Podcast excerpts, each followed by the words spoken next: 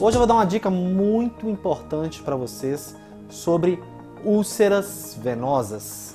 Vamos falar hoje sobre úlceras venosas, sobre a fisiopatologia e sobre o tratamento dessas feridas que acometem cerca de 1 a 2% da população mundial. Isso que eu estou falando são dados epidemiológicos. Veja bem, quando eu falo de 1%, eu estou falando de uma patologia que acomete cerca de 2 milhões de brasileiros, de 2 a 4 milhões, de acordo com as estatísticas.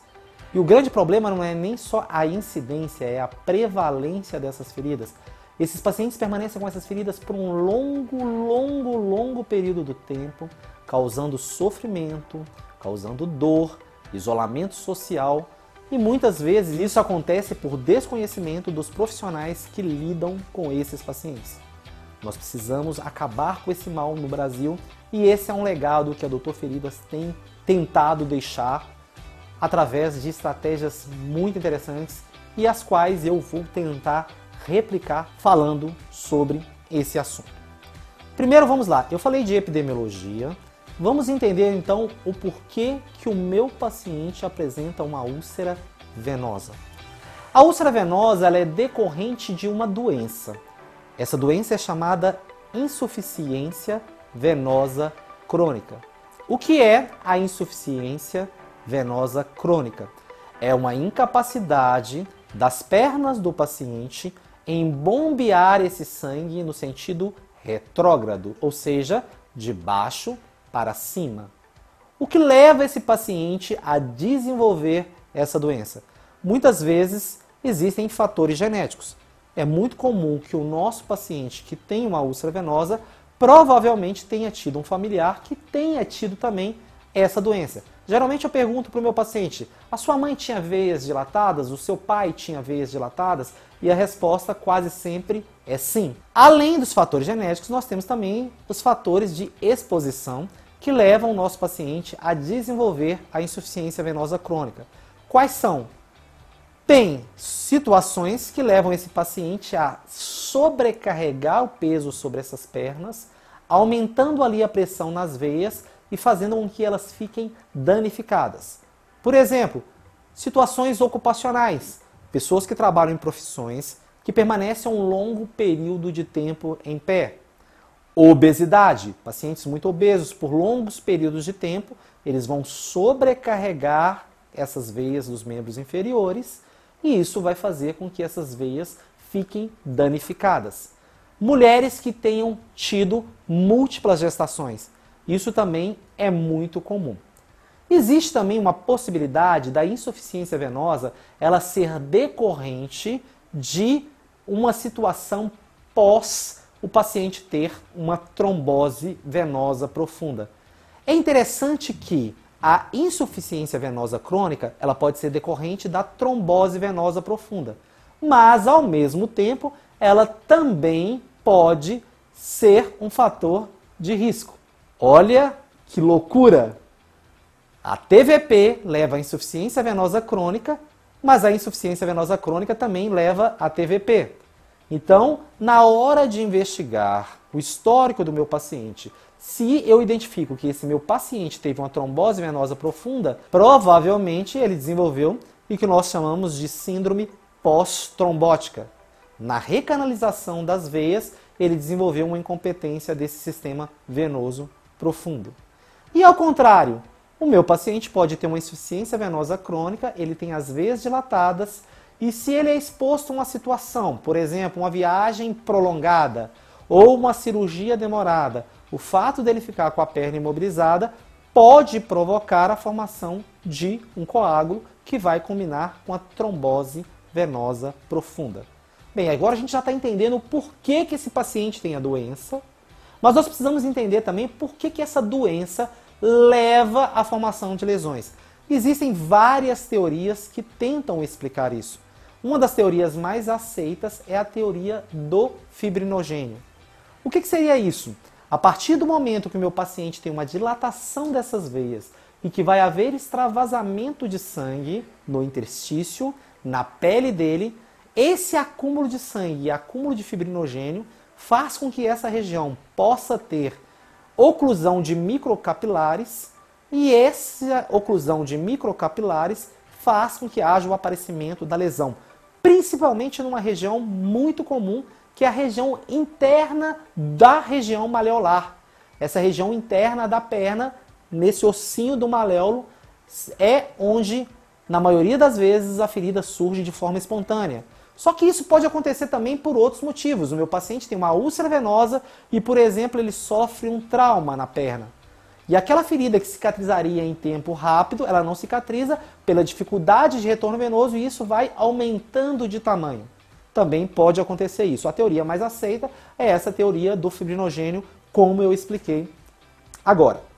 Então vamos lá, nós já entendemos que a úlcera venosa é decorrente da insuficiência venosa crônica. Entendemos também o mecanismo que leva ela a formar a lesão, mas é importante também nós entendemos o que acontece na perna desse paciente para que essa incompetência venosa se efetive. Os dois principais mecanismos são uma, um dano nas válvulas que nós chamamos válvulas semilunares. Essas válvulas, elas permitem que o bombeamento do sangue seja de forma unidirecional, ou seja, o sangue passa, ela abre e logo em seguida ela fecha, impedindo o refluxo. Quando essas válvulas estão incompetentes, vai haver refluxo, congestão venosa, dilatação dessas veias e, consequentemente, a formação da insuficiência venosa crônica pelo aumento da pressão no sistema venoso dos membros inferiores. Um outro mecanismo também muito associado é uma incompetência do músculo da panturrilha. É, o músculo da panturrilha ele é considerado o coração da perna.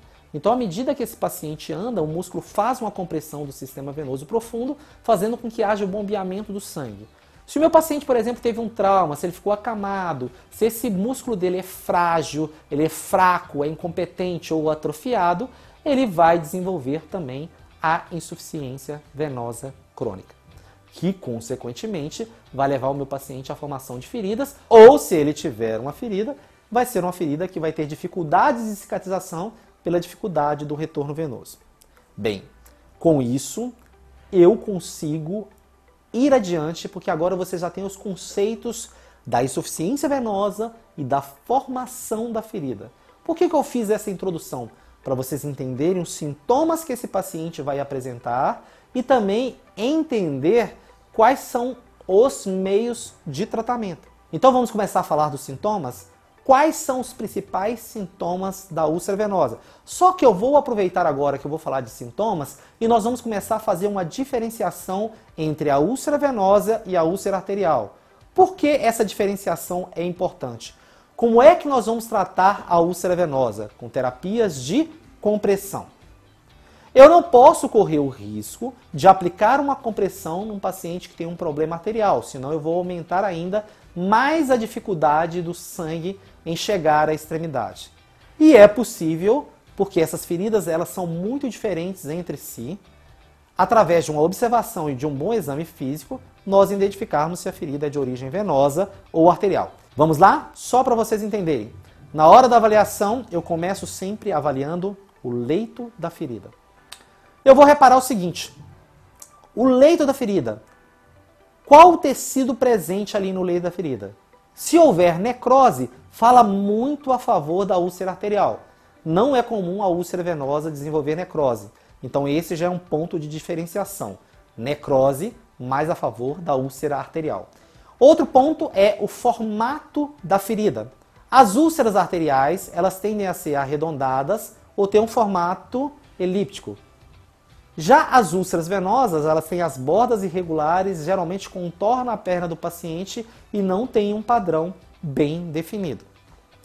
Outro ponto também na hora da observação da ferida é a localização. As úlceras venosas, quando surgem espontaneamente, elas tendem a se desenvolver nessa parte interna da perna, na região do maléolo medial. Já as úlceras arteriais, na parte posterior ou na parte externa da perna, que acompanha as duas artérias dessas regiões, a artéria tibial anterior e a artéria tibial posterior.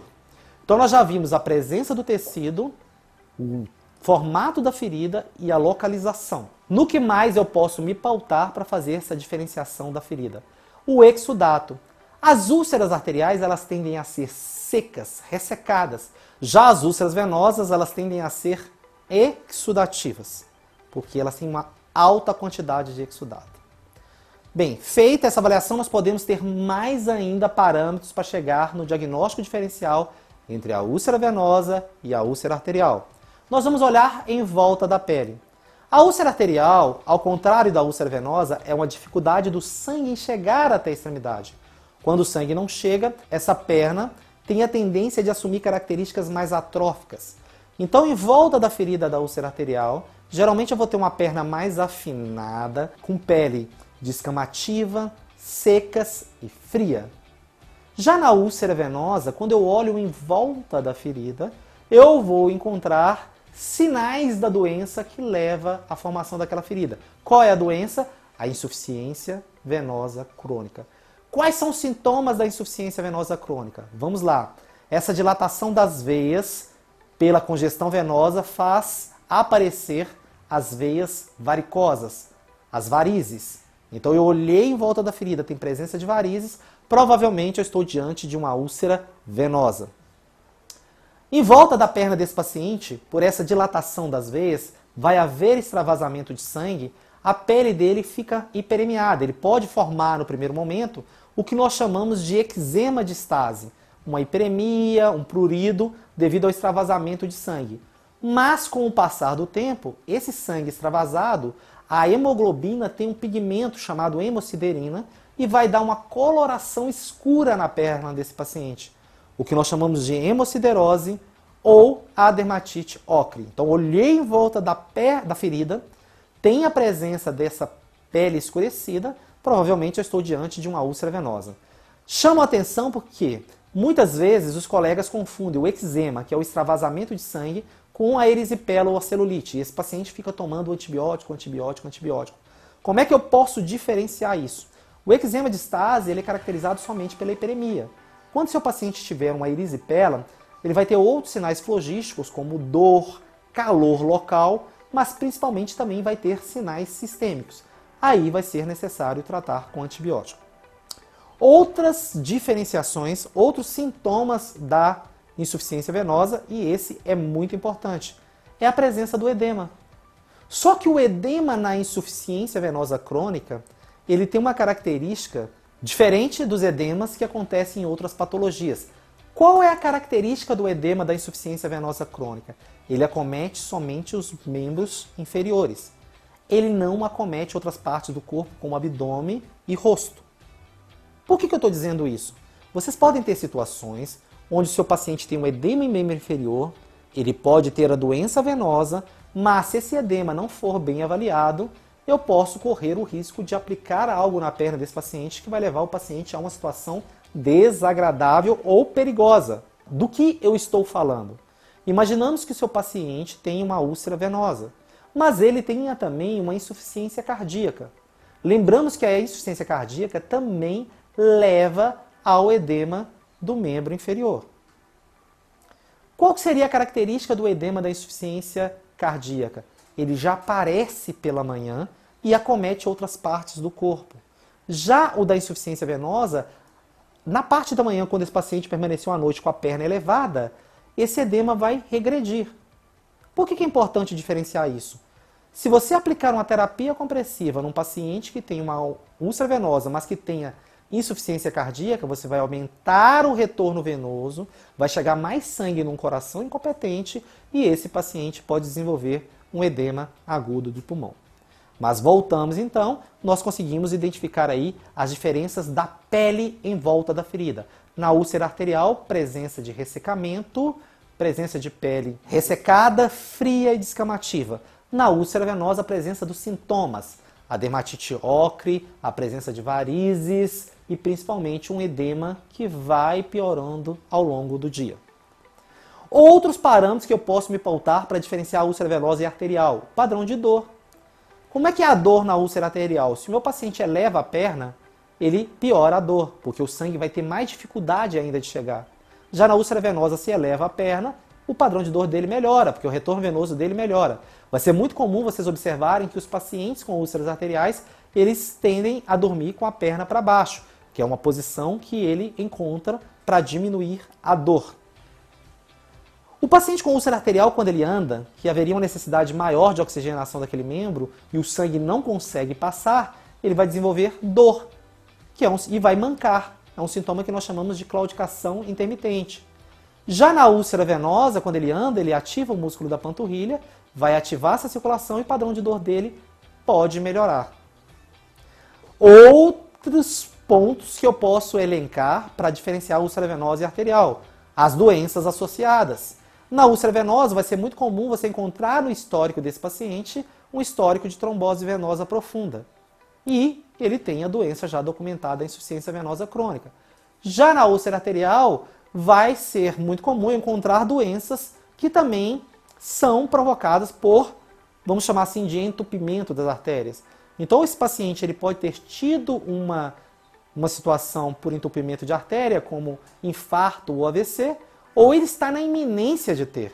Isso é muito importante. Vocês vão se deparar com pacientes com úlceras arteriais, já é um sinal que existe uma obstrução arterial, e se existe uma obstrução arterial na perna dele, se ele ainda não teve, ele está na iminência de ter um problema arterial mais grave, que seria um infarto ou um AVC.